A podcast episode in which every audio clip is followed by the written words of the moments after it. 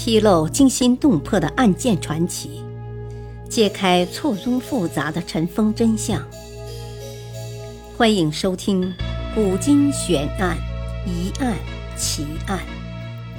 编著：李晓东，播讲：汉月。第二十三章：方氏巫蛊宗教害案。求仙问道，求出几多迷踪，问出几多悬疑。入海求仙，秦始皇魂断求仙路。一，中国古代帝王有许多异想天开的行为。其中就包括热衷于追求长生不死之药。作为历史上统一六朝的首位皇帝秦始皇，自从他当上皇帝的那一天开始，就迷恋上了长生不老的千秋大梦。他不但希望皇位能万世万代的传下去，自己还想长生不老，于是就千方百计的寻求仙丹妙药。因此，在统一全国之后，秦始皇经常出巡。其实，早在战国时期，齐燕一带就出现了一批方士，即方术、方剂之士。他们宣扬人可以长生不死、得道求仙，并说这些仙人中有宋无忌、郑板桥、谢门子高。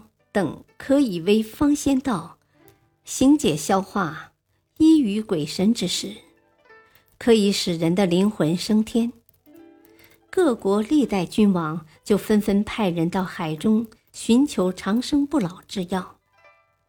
秦始皇在享有了无穷的权力以后，极尽各种办法追求长生。他当然希望能够永久的享受人间帝王的极度富贵。和无穷欢乐。众方士中，徐福无疑是最为聪明的一个。他把握住了秦始皇的性格特点，看出了秦始皇希望长生不老的迫切心情，就说：“海中有三神山，分别是蓬莱、方丈、瀛洲，上面有神仙居，请求出海寻求长生不老药。”其实，所谓的仙岛之一，很有可能就是现在的日本。而根据古籍记载，当时的日本有一种神奇的果实，名叫千岁，大小如核桃，汁浓，味甘，据说食用可保千年不死，即便闻一闻，也可以增寿三年三个月。如果千岁的传说曾经在当年传入中土，徐福家住东海之滨，听到此传说，应该不是很奇怪的事情。这样的传说加以附会，通过其他途径传入秦始皇耳朵里，并非不可能。那么，此时徐福就会极有说服力了，而秦始皇对徐福也会是更加的信任。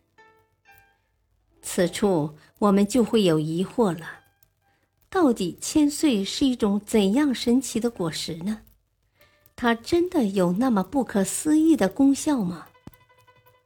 如果没有，为什么会被人穿凿附会成那般的厉害呢？其实，千岁的确是一种稀有的植物，它的学名，英文缩写 ACP。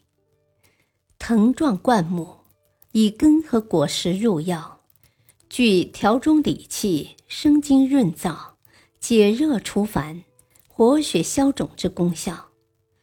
果肉绿色，果皮软而带毛。今天已经存在人工栽培的品种，其实大小也增大了几倍。常吃可以强身健体、延年益寿。从功能上来看，它的确有强身健体的功效，但是却没有那么夸张。感谢收听，下期播讲二。敬请收听，再会。